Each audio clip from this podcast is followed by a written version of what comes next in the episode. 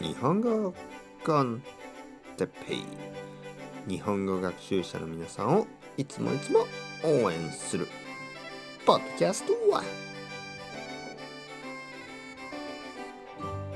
今日は学びのスイッチについて学びのスイッチ。はい皆さんこんにちは。おはようございます。日本語コンテッペイの時間ですね。元気ですか？僕は今日も元気ですよ。今日は学びのスイッチについて勉強したいと思います。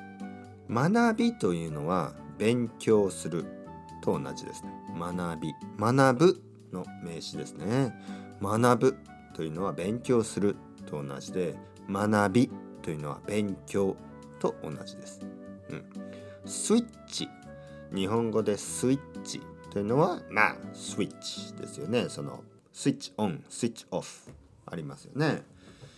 学びのスイッチというのはまあやる気のスイッチと同じかな。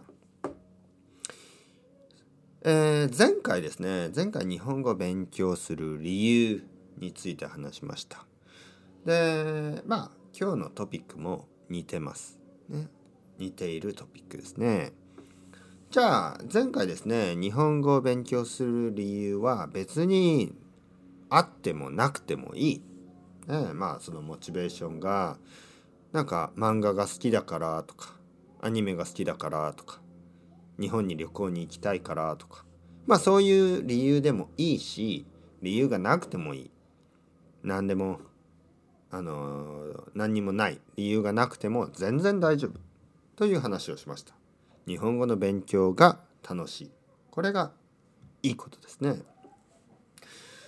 で学びのスイッチですよねじゃあどういうふうにあのモチベーションを上げるかまあモチベーションが下がったりモチベーションが上がったりしますね。理由はいろいろありますよね。いろいろな理由がある。ね。えー、でも自分でねどうやってモチベーションをキープするかこれが大事ですね。やっぱり皆さんはあのー、毎日毎日勉強を続けないといけない。そこでおすすめの方法学びのスイッチを入れるおすすめの方法があります。これは、ポッドキャスト。まあまあまあ、当たり前ですね、ポッドキャスト。じゃあ、例えばですよ、あの、皆さんがやる気がない時ありますね。ああ、勉強したくない。ね、なんか今日は、あの、教科書を開くのが嫌だ。そういう時はですね、ポッドキャストを聞きながら、外を歩いてください。外を歩く。散歩する。